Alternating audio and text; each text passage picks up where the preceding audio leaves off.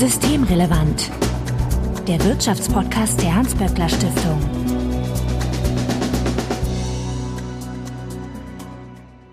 Heute ist Montag, der 28. Juni 2021. Willkommen zur 64. Ausgabe von Systemrelevant. Sebastian Dolin, ich grüße dich. Hallo Marco. Sebastian, du bist der Direktor des Instituts für Makroökonomie und Konjunkturforschung, bekannt als IMK bei der Hans-Böckler Stiftung. Und heute soll es um die Rente gehen. Ich will nicht spoilern, aber treibt dich die Sorge um deine Rente um?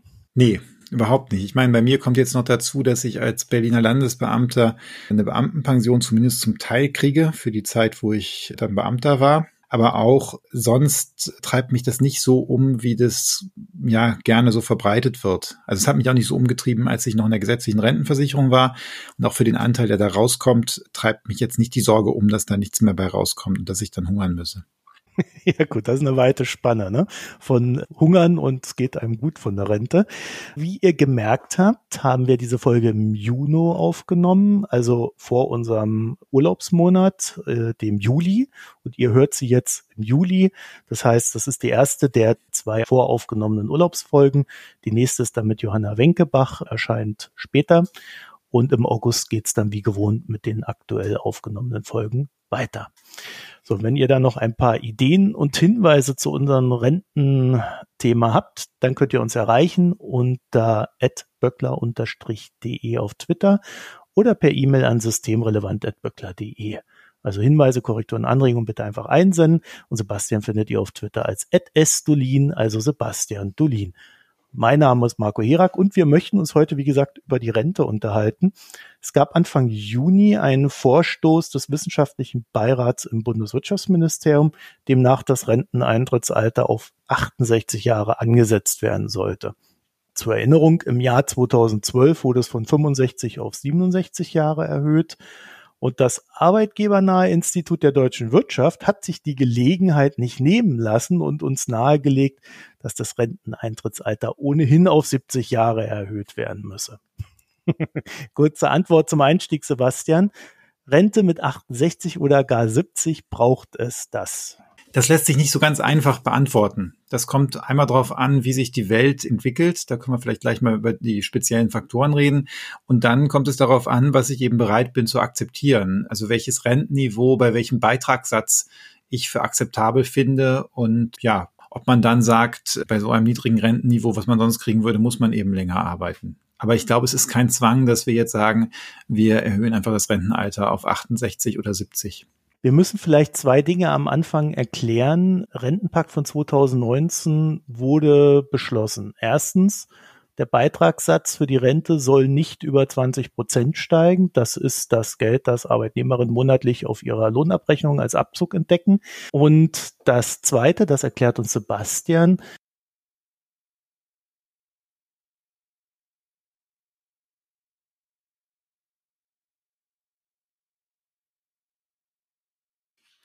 Ja, das ist eine, eine Kenngröße für einen Eckrentner, der bestimmte Charakteristika über sein Leben gehabt hat, also der jetzt mit bestimmten Verdienst so und so viel Beitragsjahre gehabt hat und dann normal in Altersrente geht. Und wenn man sehen, sich dann anguckt, dann ist dieses Sicherungsniveau im Verhältnis zu dem Durchschnittsentgelt, was die versicherten Beschäftigten haben, wird es dann berechnet. Ach so, das ist so ein Standardrentner quasi. Ja, im Grunde rechnet man aus, was so ein typischer Rentner nach 45 Jahren bekommt, mhm. der so durchschnittlich eingezahlt hat und setzt das im Verhältnis zu dem, was jemand, der dann zu dem Zeitpunkt noch arbeitet und durchschnittlich einzahlt, verdient. Und das heißt, wenn es 48 Prozent sind, dann hat man eben knapp weniger als die Hälfte von dem, was jemand hat, der, der dann noch verdient. Okay, das heißt also für den Einzelfall ist das dann recht schwer so zu vergleichen. Ne? Also wenn da 48 Prozent steht, heißt das für mich erstmal gar nichts. Nee, nee, nee, außer du bist zufällig jemand, der die ganze Zeit durchschnittlich fällt. eingezahlt hat. Ansonsten ja. wird das relativ kompliziert, weil du ja deine Rentenpunkte zusammenrechnen musst. Aber schon diese 48 Prozent sagen, zeigen natürlich so ein bisschen, dass da deutlich weniger rauskommt als das, was du oder was man vorher verdient hat. Also wenn du dein ganzes Leben immer so im Durchschnitt verdient hast und dann plötzlich nur noch 48 Prozent davon kriegst, das ist natürlich schon deutlich weniger. Der wissenschaftliche Beirat erklärt gleich zum Anfang seiner Empfehlung, dass die demografische Entwicklung von langfristigen Trends bestimmt sei und sich daher die Alterung der Bevölkerung gut vorhersagen lasse. Ja, also auch größere Populationsaufnahmen, wie zum Beispiel 2015 mit den Flüchtlingen, würden da im Grundsatz nichts ändern und auch die Übersterblichkeit, wie wir sie beispielsweise durch Corona erleben, ja, da folgt in der Regel eine Untersterblichkeit. Also die Zahlen sind quasi fix und in Stein gemeißelt und da kann man nichts dran rütteln. Und äh, ehrlich gesagt, Sebastian, da fangen schon meine Fragen an. Also wenn man so herangeht, stimmt denn das überhaupt, dass diese Zahlen, also wir reden jetzt hier über einen Zeitraum bis 2060, dass das alles jetzt schon so in Stein gemeißelt ist, wie wir als Gesellschaft dann dastehen? Also erfahrungsgemäß stimmt es nicht so. Ich habe das früher auch mal geglaubt, dass die Demografie etwas ist, was, ja, man, man, denkt ja, da ändert sich nicht so viel. Die Kinder sind schon geboren und wenn die einfach Kinder kriegen, dann ob jetzt 1,3, 1,4, 1,5 Kinder pro Frau sind, das ist ja nicht so ein großer Unterschied. Tatsächlich stimmt es aber so nicht. Denn da gibt's immer wieder massive Verschiebungen. Mein Lieblingsbeispiel ist die Bevölkerungsprognose für das Jahr 2020. Das ist ja jetzt, wo wir schon sind, ne? So. Und ja, 21. Äh, wir sind jetzt schon so 2021, aber es wird immer für diese Jahrzehnte, da hat man, da kann man das sehr, sehr schön vergleichen. Und wenn man jetzt mal reinguckt, was 2009 in der Bevölkerungsvorausberechnung für Deutschland für das Jahr 2020 angesetzt worden ist, da waren wir bei knapp unter 80 Millionen, so grosso modo. So, heute sind wir plus vier Millionen Menschen mehr dabei. Und das verschiebt auch die ganze Prognose für die nächsten Jahre. Also für das Jahr 2060 etwa war man davon ausgegangen, dass wir irgendwo zwischen ja, knapp 65 und 70 Millionen Menschen in Deutschland wohnen hätten damals 2009. Heutzutage geht man davon aus, dass wir da mehr als 74 Millionen Menschen wohnen haben, fast 75 Millionen. Und da sieht man schon, das ist echt eine ziemlich massive Veränderung. Und das bezieht sich auch auf die Menschen im erwerbstätigen Alter. Und das sieht man daran, diese, es gibt ja so eine Abhängigkeitsquote, die sagt, wie viel Arbeit der Bevölkerung kommen auf die Rentner. Und da hat auch jetzt der Beirat wieder was gerechnet. Und vor zehn Jahren hat der Sachverständigenrat auch was gerechnet. Und wenn man sich diese beiden Datenreihen anguckt, dann sieht man ja für 2018, 19 sieht das alles noch sehr, sehr ähnlich aus. Aber danach laufen diese beiden Kurven schon ziemlich auseinander. Und für das Jahr 2050 zum Beispiel, da sind das fast zehn Prozentpunkte inzwischen. Also da, da sind die Quoten, die vor zehn Jahren Leute gerechnet haben. Und da waren übrigens ein paar Leute bei, die jetzt auch auf deren Rechnungen und Simulationen sich der Beirat auch wieder bezieht. Da war die Quote dann, oder die geschätzte Quote zehn Prozentpunkte höher. Und äh, das hat sich jetzt einfach so ja ein bisschen ausgemändelt und da kommen alles Mögliche zusammen. Aber das zeigt so, dass so einfach das alles nicht ist. Wir haben gerade bei der Rententragfähigkeit so ein paar Faktoren, die sich ganz massiv verschoben haben und wo es auch ein paar Stellschrauben gibt, wo man eventuell sogar politisch was machen könnte. Also diese Behauptung, die da in dieser Beiratsstudie steht, die stimmt einfach nicht, dass das so festgesurrt ist. Nö, Nö, nö. Also wenn das so wäre, dann hätte man einfach wesentlich besser ähm, auch, auch absehen können, was passiert. Du bist ja nicht in dem Beirat, ne? Nee, ich bin nicht in dem Beirat. Muss auch dazu sagen, das ist das Wirtschaftsministerium, das Finanzministerium hat ja auch so einen Beirat. Da bin ich auch nicht drin übrigens. Das heißt, du bist ein normaler Ökonom? Ich bin ein ganz normaler Ökonom. Der können wir jetzt eigentlich aufhören, ne? Warum? Haben... Naja, weil die, wenn die Grundannahme schon so schief ist bei so einem wichtigen Thema, äh, dann kann man ja eigentlich sagen, ja, dann ist es doch eh Mumpitz. Naja gut, also so ganz, ganz falsch ist sie ja nicht. Also wir wissen wahrscheinlich, dass im Jahr 2030 oder 2040 weder 10 Millionen Menschen noch 200 Millionen Menschen in Deutschland leben werden. Ne? Das ist so. Aber der Punkt ist, dass relativ kleine Veränderungen bei der Bevölkerung und bei ein paar der anderen Annahmen schon recht signifikante Auswirkungen haben können auf, auf die Rententragfähigkeit und auch auf, auf die Frage, ob man dann länger arbeiten muss oder wie hoch das Sicherungsniveau mhm. dann, dann ausfällt. Ja, ich glaube auch ein Fakt ist, äh, dass die Menschen älter werden. Da kann man sich jetzt über die Zahlen streiten. Äh, der Beirat sagt, Männer werden 5,5 Jahre älter, Frauen werden 4,3 Jahre älter. Das führt dann zu einer Lebenserwartung von 84,4 Jahre für Männer und 88,1 Jahre für Frauen. Also ich denke, es ist okay zu sagen, Menschen werden älter und natürlich äh, ergibt sich daraus dann auch eine längere Belastung für die Rentenkassen. Ne? Ist ja offensichtlich. Ja, also hoffen wir, dass das wirklich so kommt, weil das ist ja erstmal eine sehr erfreuliche Entwicklung, wenn wir älter werden und länger gesund sind. Selbst diese These ist, ist ja etwas, was ja so gesetzt auch nicht ist. Ne? Das ist zwar in der Vergangenheit so gewesen, aber wir haben zum Beispiel in den USA jetzt die Entwicklung gesehen, dass über Jahre die äh, Lebenserwartung nicht mehr gestiegen ist, sogar, ich glaube, in einzelnen Jahren zurückgegangen ist. Und das kann natürlich auch passieren. Aber lass uns mal das, ich glaube, das ist eine der, der verlässlichsten Annahmen in diesem, in dem Gutachten, dass wir mhm. älter werden. Ja, und die Grundfunktion oder die Grundannahme bei dem Ganzen, die stimmt ja auch. Ne? Wenn wir länger bezahlen müssen äh, für Rentner, dann muss das Geld auch irgendwo herkommen. Klar, ich meine, das ist ein Umlageverfahren, unsere Rentenversicherung. Es gibt nicht irgendwo ein großes Sparschwein oder ähm, ein Aktienfonds, wo das angelegt worden ist, sondern die Beiträge von diesem Jahr bezahlen die Rentenbezüge von den Menschen, die eben nicht mehr arbeiten. Und da kann man sich relativ einfach ausrechnen, dass selbst wenn jetzt jede Kohorte gleich groß wäre, das heißt also, mhm. jeder Jahrgang gleich groß wäre und einfach die Leute länger leben und zur gleichen Zeit in, in die Rente gehen, dann haben wir mehr Rentner als, zunehmend mehr Rentner als Erwerbstätige. Und um dann das gleiche ja, Sicherungsniveau, also den gleichen, gleiche Verhältnis von dem, was die Rentner kriegen, zu dem, was die Leute verdienen, die einzahlen, um das zu haben, muss dann der Beitragssatz steigen oder eben Zuschüsse da reingegeben werden aus Steuermitteln. Genau, das wollte ich dich gerade fragen. Also da gibt es ja verschiedene Möglichkeiten, das zu regulieren, dass einmal der Rentenbeitragssatz steigt, dann der Staat gleicht das fehlende Geld aus, aus dem Steuertopf dann vermutlich, ne? Ja. Oder aber die Renten sinken beziehungsweise steigen nicht weiter. Ja, jetzt hast du aber eine Stellschraube noch ausgelassen. Welche denn? Man kann auch die Erwerbsbeteiligung erhöhen. Also der Punkt ist ja, wenn du mehr Leute hast, die einzahlen, mhm. dann können die Leute älter werden, und du kannst den konstanten Beitragssatz haben und das gleiche Sicherungsniveau. Das wäre dann das Renteneintrittsalter erhöhen. Das könnte man machen, aber es gibt natürlich auch andere Möglichkeiten, die, ähm, die, Erwerbsbe die, die Erwerbsbeteiligung zu erhöhen. Und das ist, dass man jetzt an die dran geht, die noch nicht im Rentenalter sind und bei denen guckt, äh, sind da vielleicht Menschen, die nicht so viel arbeiten, wie sie eigentlich arbeiten könnten und arbeiten wollen und die versucht, in den Arbeitsmarkt zu kriegen. Also Kinderarbeit oder was meinst du? Nein, also es, wir, wir haben ja ein paar Gruppen, wo ähm, die Beschäftigung relativ niedrig ist. Also mhm. Frauenerwerbstätigkeit in Deutschland ist immer noch recht niedrig. Nicht, wenn man sich anguckt, welcher Anteil der Frauen jetzt arbeitet, aber wenn man guckt, wie viele Stunden die arbeiten. Mhm. Also bei uns ist der Unterschied zwischen Männern und Frauen bei der wöchentlichen Arbeitszeit relativ hoch. Das sind fast zehn Stunden. In Schweden ist das deutlich weniger sind das nur knapp fünf Stunden. Übrigens in Schweden arbeitet auch noch ein größerer Teil der Frauen. Und so, wenn man das, das beides zusammenrechnet, dann äh, könnte man die Erwerbstätigkeit der Frauen, also die Stunden, die die leisten, um 20 Prozent erhöhen, wenn man jetzt so auf das gleiche Niveau der Schweden gehen würde bei uns. Und das ist schon relativ viel, das ist schon relativ substanziell. Dann hätte man mehr Beitragszahlerinnen für die Zeit, wo die dann, dann eintreten in den Arbeitsmarkt. Und damit könnte man das zum Beispiel abfedern.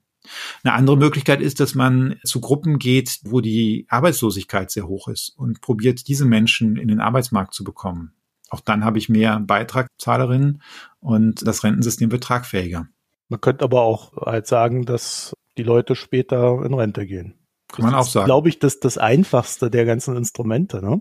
Ja, das kann man natürlich sagen. Das machen wir ja auch schon. Das ist ja das, was jetzt monatlich auch passiert. Also du und ich, wir werden beide nach geltender Rechtslage mit 67 in Rente gehen und nicht mit 65, ne, außer wenn es so bleibt. Wenn es so bleibt und außer wir haben Gewinn noch im Lotto oder haben vorher so viel Geld, dass wir sagen, wir wollen mit 55 schon nicht mehr arbeiten.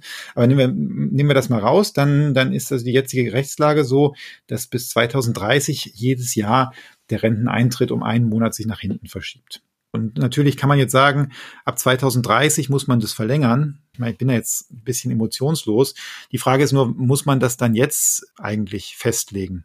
Also ist es für dich jetzt hm. so wahnsinnig wichtig, ob du mit 67 und 68 in Rente gehst. Musst du das jetzt schon wissen oder reicht dir das, wenn du das 2030 erfährst? Puh, das, ich glaube, das ist ein ganz, ganz schwieriges Thema, weil ich bin ja noch in einer Zeit aufgewachsen, zumindest als ich kleiner war. Da wurde mir in Aussicht gestellt, dass es ja vielleicht sogar sein könnte, dass ich mit 55 schon in Rente gehen kann. Hm. So Frühverrentung, äh, wenn du dich daran erinnerst. Hm. Da, da gab es mal so eine Phase. Und deswegen weiß ich gar nicht, also wenn ich darüber reflektiere, wie ich das eigentlich so empfinde von meinem Aufwachsen, ich könnte es dir gar nicht sagen, weil das alles sehr schwankend war. Ich persönlich würde auch gern bis 80 arbeiten, aber ich sitze ja hier auch nur rum und mache Podcast oder schreibe was oder ähnliches. Da habe ich sicherlich einfacher als andere Leute, die vielleicht Menschen durch die Gegend wuchten müssen oder äh, schwere Dinge äh, und ähnliches. Also ähm, ich, ich glaube, da ist die Arbeitswelt auch mittlerweile sehr stark ausdifferiert, dass man nicht mehr für jeden Job sagen kann, so und so soll es am Ende sein. Nee, da stimme ich dir auf jeden Fall zu. Und das ist ja auch eins der Probleme, dass das jetzt dann sehr pauschal geht und dass es tatsächlich Berufe gibt, wo man relativ gut vielleicht noch ein bisschen länger arbeiten könnte und andere Berufe, wo das wahrscheinlich schwierig sein wird oder wo auch die Menschen einfach, ja, körperlich kaputt sind, ne, wenn sie in Nähe des Rentenalters kommen. Aber trotzdem, die Frage ist ja nochmal, muss ich eigentlich diese Entscheidung, ob jemand jetzt 2040 oder 2041 in Rente geht, muss ich die jetzt treffen? Oder kann ich die treffen in zehn Jahren, wenn ich vielleicht ein bisschen genauer weiß, was 2040 ist, weil ich habe dann ja mhm. schon mal die Hälfte der, der, des Weges äh, zurückgelegt. Und dieses Gutachten, von dem du da redest, das ist eigentlich relativ interessant, weil in ihren Simulationen kommen die großen Probleme eigentlich so ab 2030. Und darum sagen sie, oh, oh, oh, oh, jetzt ist ganz großer Handlungsbedarf, dass wir jetzt schon die Regeln festschnurren, wie das dann ab 2030 weitergeht. Und das finde ich ein bisschen fraglich. Also wir haben mhm. ja eben schon drüber gesprochen, dass dieser Sachverständigenrat 2011, dass der diese ökonomische Abhängigkeitsquote für die Zeit ja schon ab im Grunde 2030 relativ unzuverlässig nur noch geschätzt hat. Ähm, also oder zumindest, das wissen wir natürlich noch nicht, aber dass die aktuellen Schätzungen sehr anders aussehen. Und dann fragt sie sich schon, ja, warum ist dann die Notwendigkeit, diese Reform jetzt anzugehen? Sagen wir es mal andersrum. Wenn ich mh, hm, über die Rente nachdenke, dann denke ich auch darüber nach, welche Ausfälle werde ich in mhm. dieser Zukunft haben. Und dann versuche ich natürlich auch eine Finanzplanung auf die Rente hin irgendwie reinzubringen. Ne? Also als ich mich hier mit diesem Thema beschäftigt habe, habe ich vor lauter Schreck gleich mal einen Sparvertrag nochmal irgendwo abgeschlossen. Ja, erzähl ich so, dir gleich, so warum, schlimm. Ich, warum ich glaube, dass da, dass dich da mal wieder jemand echt, dass du da auf die Werbung reingefallen bist. Nee, nee, nee, nee, hat andere Gründe, die erkläre ich dir dann privat, aber, aber ähm, es ist tatsächlich so, dass man ja schon versucht, irgendwie drauf zu planen und da kann ich mir vorstellen, dass es Leute gibt, die schon eine gewisse Sicherheit hätten. Aber natürlich im, im Sinne deiner Frage, ja, im Zweifelsfall reicht mir das auch äh, zwei, drei Jahre vorher, das zu wissen. Ich selbst bin da recht flexibel. Ich will da aber nicht für alle anderen sprechen. Ja, ja klar, aber ich, also ich, ich glaube, und das ist einfach mal der Punkt, ich glaube tatsächlich, dass die wenigsten Leute zehn Jahre vorher wissen müssen, ob sie einen Monat früher oder später in Rente geht. Und darüber reden mhm. wir jetzt hier gerade. Ja, ich meine, bis dahin kann ohnehin noch mal so viel passieren. Ja gut, der eine Monat nicht, das eine Jahr vielleicht dann schon. Ja, aber das ist auch in 20 Jahren. Mhm. Also das, das muss man einfach mal sehen. Es geht hier um einen Monat im Jahr 2031 oder um, um zehn Monate im Jahr 2040. Und, und da, also 20 Jahre von, von jetzt ist halt für mich zumindest eine Perspektive, mhm wo, wo mich das nicht so wahnsinnig umtreiben würde und nicht so. Dann hat man natürlich schon den Verdacht, dass da auch jetzt Dinge festgezurrt werden wollen, wo man dann Angst hat, dass man es später nicht mehr, mehr hinbekommt oder dass man vielleicht andere Interessen dahinter hat. Das wollte ich dich gerade fragen. Wenn du diese Frage nämlich so rum formulierst, dann vermutest du ja scheinbar Interessen dahinter. Naja, ich beobachte halt, dass die Finanzbranche, die möchte gerne private Rentenversicherungsverträge verkaufen und äh, die hat daran Interesse, dass das Umlageverfahren möglichst unattraktiv ist, klein gerechnet wird. Und äh, von daher ja, gibt es da, glaube ich, schon Leute, ich möchte das jetzt dem wissenschaftlichen Beirat nicht unterstellen, überhaupt nicht, aber da gibt es durchaus Leute, die das mit einem Interesse dahin drücken, weil sie eben diese Umstellung wollen und mehr Kapitaldeckung und weniger Umlageverfahren.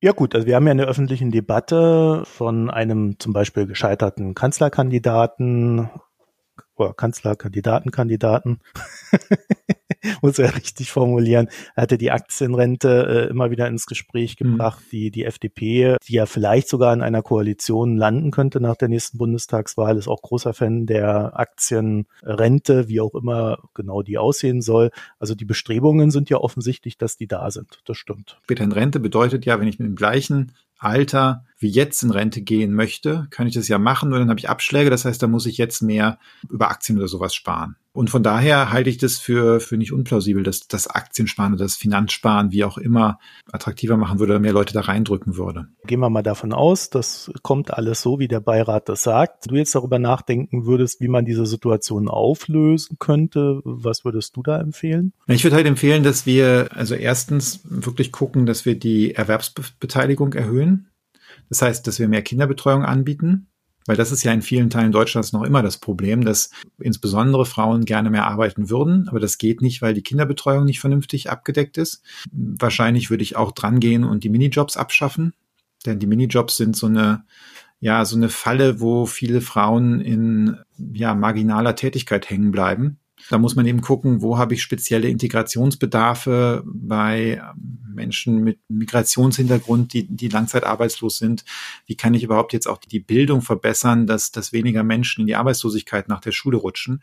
Weil das sind ja alles jetzt Faktoren, wenn wir jetzt über eine Zeit reden zwischen 2030 und 2040, da kannst du ja noch viel machen. Ja, das ist, das sind ja, also zum Beispiel redet man da von Schulabgängern. Wenn jemand im Jahr 2040 18 wird und auf den Arbeitsmarkt kommt und vielleicht aufgrund der Schulkarriere schlechte Arbeitsmarktchancen hat, da habe ich jetzt noch, ja, die, die Person ist ja jetzt noch nicht mal zehn. Da habe ich ja jetzt echt noch viele Möglichkeiten daran, was zu verbessern. Das müsste man dann aus meiner Sicht tun. Natürlich muss man auch gucken, wie man ähm, mit Migration umgeht. Äh, wir hatten ja sehr viel Zuwanderung die vergangenen Jahre. Teil davon hat auch tatsächlich ja die Erwerbsbeteiligung erhöht. Das ist vor allem die Zuwanderung aus anderen EU-Staaten gewesen, weil die ja zumeist hier hingekommen sind, wenn sie schon einen Job in Aussicht hatten oder, oder relativ schnell einen finden konnten. Dann haben wir halt den Teil der Flüchtlinge, wo manche Arbeitsmarktintegration besser funktioniert hat als früher, aber wo, glaube ich, auch noch sehr viel Luft ist, das zu verbessern.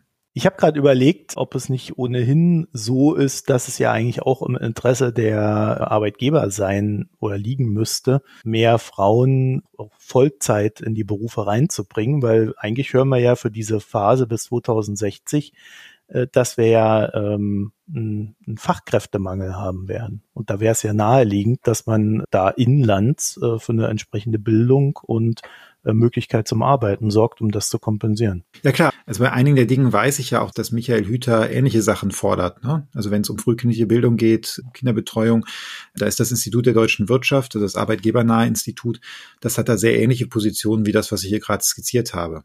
Also ich glaube, da sind wir uns alle einig, dass, dass man diese Erwerbsbeteiligung erhöhen sollte und äh, müsste. Und dann ist halt die Frage, was, was akzeptiert man an anderen Rahmenbedingungen? Also äh, ganz, ganz platt gesagt, ist es schlimm, wenn der Rentenbeitrag auf 22 Prozent steigt? Oder ist das nicht so schlimm?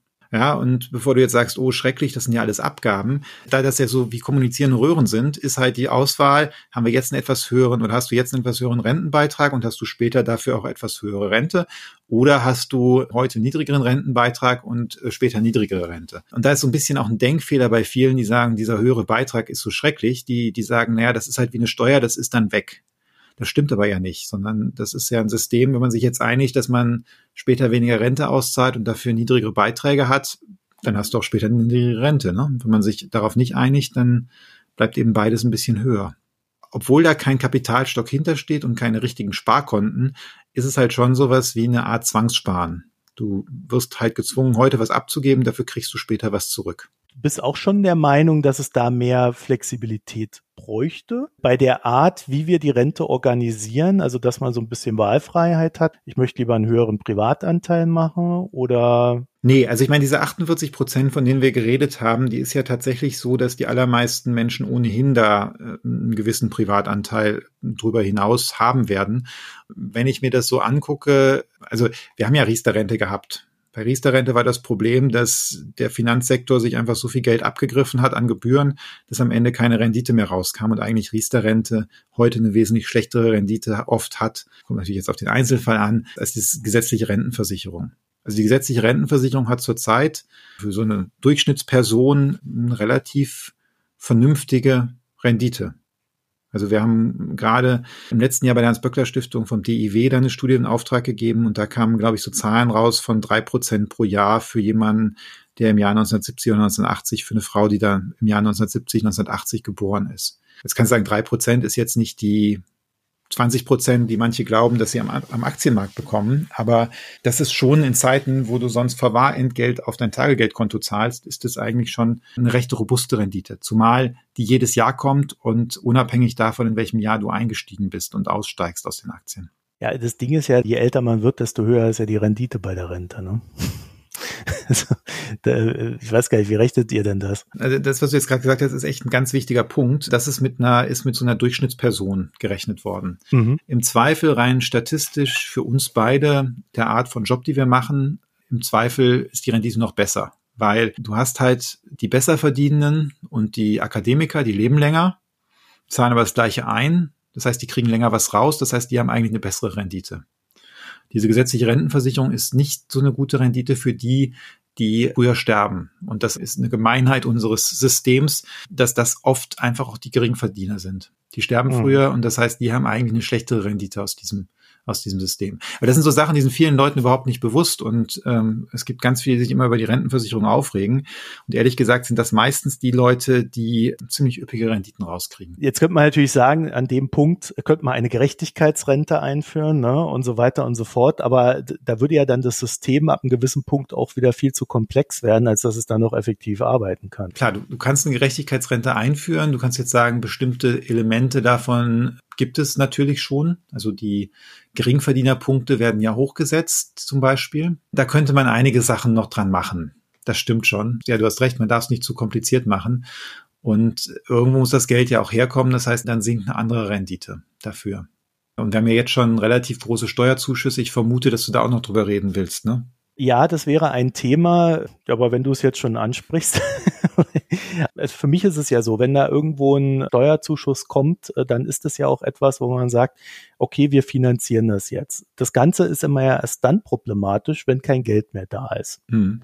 Und momentan habe ich nicht das Gefühl, dass äh, das ein Problem bei uns in Deutschland ist.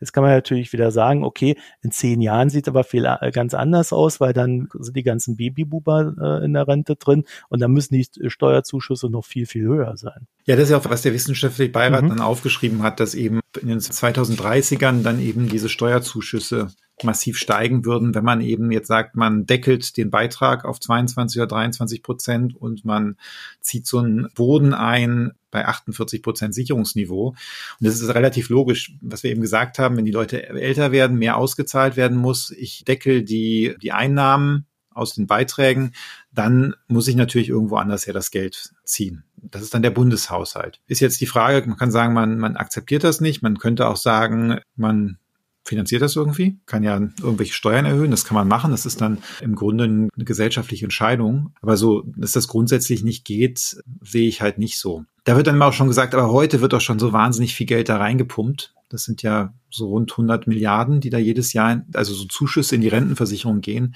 Allerdings ist davon ganz viel etwas, was wir versicherungsfremde Leistungen nennen würden. Also wir hatten vor ein paar Jahren mal auch eine Studie in Auftrag gegeben von mm, so einer kleinen Forschergruppe und die hatte mal ausgerechnet, was da tatsächlich an versicherungsfremden Leistungen drin ist. Und versicherungsfremde Leistungen sind jetzt solche Sachen wie, wenn man ein Kind bekommt und in der Erziehungszeit ist, dann kriegt man einen Rentenpunkt dafür. Das heißt, da kriegt mhm. man der Rente raus.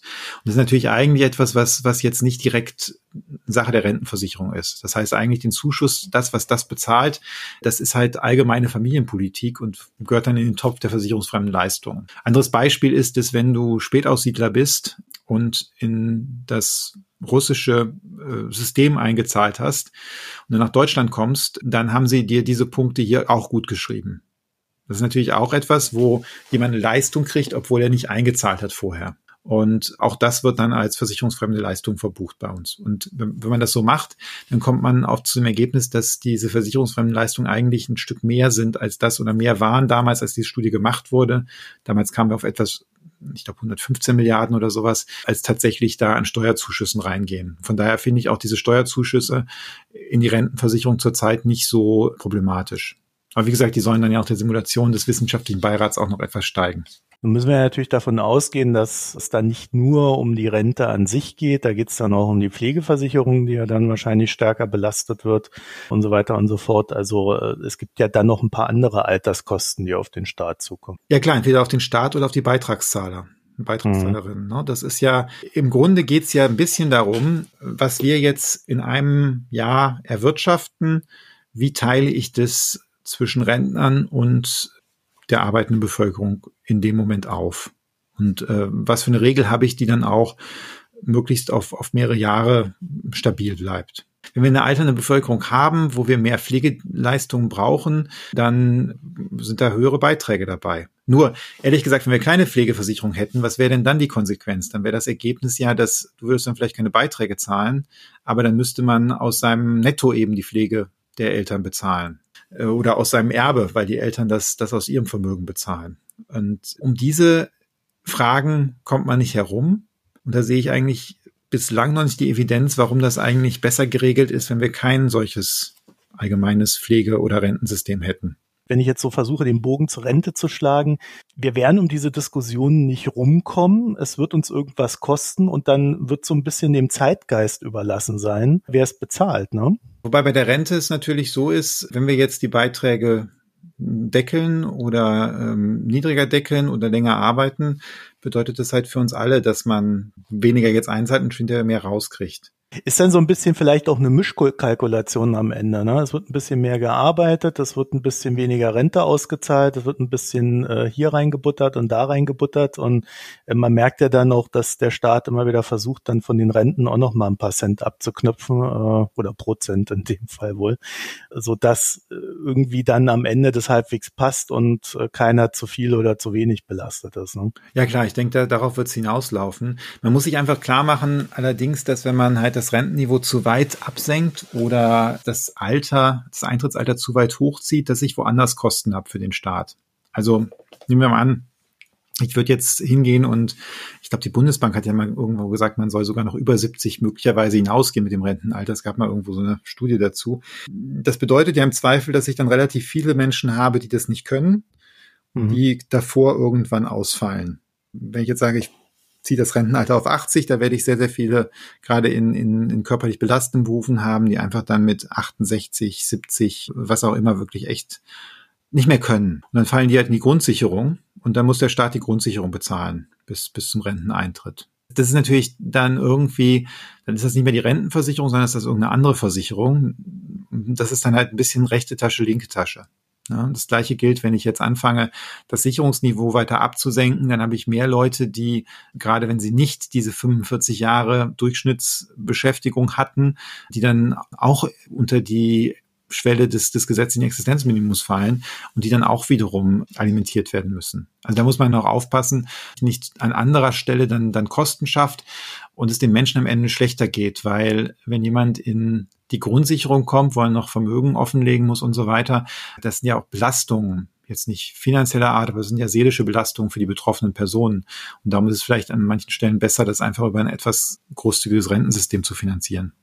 Ja, zumal man ja auch irgendwie äh, dem Bürger immer predigt, wenn er nur fleißig arbeitet, äh, dann wird das auch schon irgendwie mit dem Glück. Und äh, wenn man dann arbeitet und am Ende dann doch irgendwo in irgendeinem System verschwindet. Es gibt ja durchaus Menschen, die eben nicht durchschnittlich verdient haben, sondern die zwar voll gearbeitet haben, aber unterdurchschnittlich verdient haben. Mhm. Und äh, insbesondere in der Zeit, wo die Löhne dann, dann sehr niedrig waren, bevor wir den gesetzlichen Mindestlohn hatten und bevor der dann langsam hochgezogen wurde, da sind solche Fälle denkbar. Wobei der Mindestlohn ja auch immer noch unter dieser Schwelle ist, ne? Da kam ja auch mal irgendwann diese 12,50 Euro her, also zurückgerechnet, dass gesagt wurde, wenn man eben diese, diese Beitragszeit 12,50 Euro pro Stunde verdient, dann ist man eben auf der sicheren Seite und fällt nicht mehr in die Grundsicherung als Rentner was ja der, eigentlich der Mindestanspruch an Arbeiten wäre. Ne? Soll, sollte eigentlich sein. Also wenn, wenn, wenn das ein System ist, wo ich am Ende, wenn ich das ganze Leben zu dem Mindestlohn gearbeitet habe, wenn dann das Rentensystem nicht das Existenzminimum abdeckt, dann ist aus meiner Sicht da was falsch gelaufen. Sebastian Dolin, ich danke dir für das Gespräch. Ja, Marco, vielen Dank für die Moderation. Und euch wünschen wir eine äh, schöne Urlaubszeit. Wie gesagt, eine Folge kommt noch. Wer im August Urlaub hat, ja, der muss sich dann im Urlaub halt wie gewohnt jede Woche eine Folge an. Alle anderen können ein wenig entspannen im Juli. Vielen Dank fürs Zuhören, euch eine schöne Zeit und bis bald. Tschüss. Bis bald. Tschüss. Das war Systemrelevant, der Wirtschaftspodcast der Hans-Böckler Stiftung.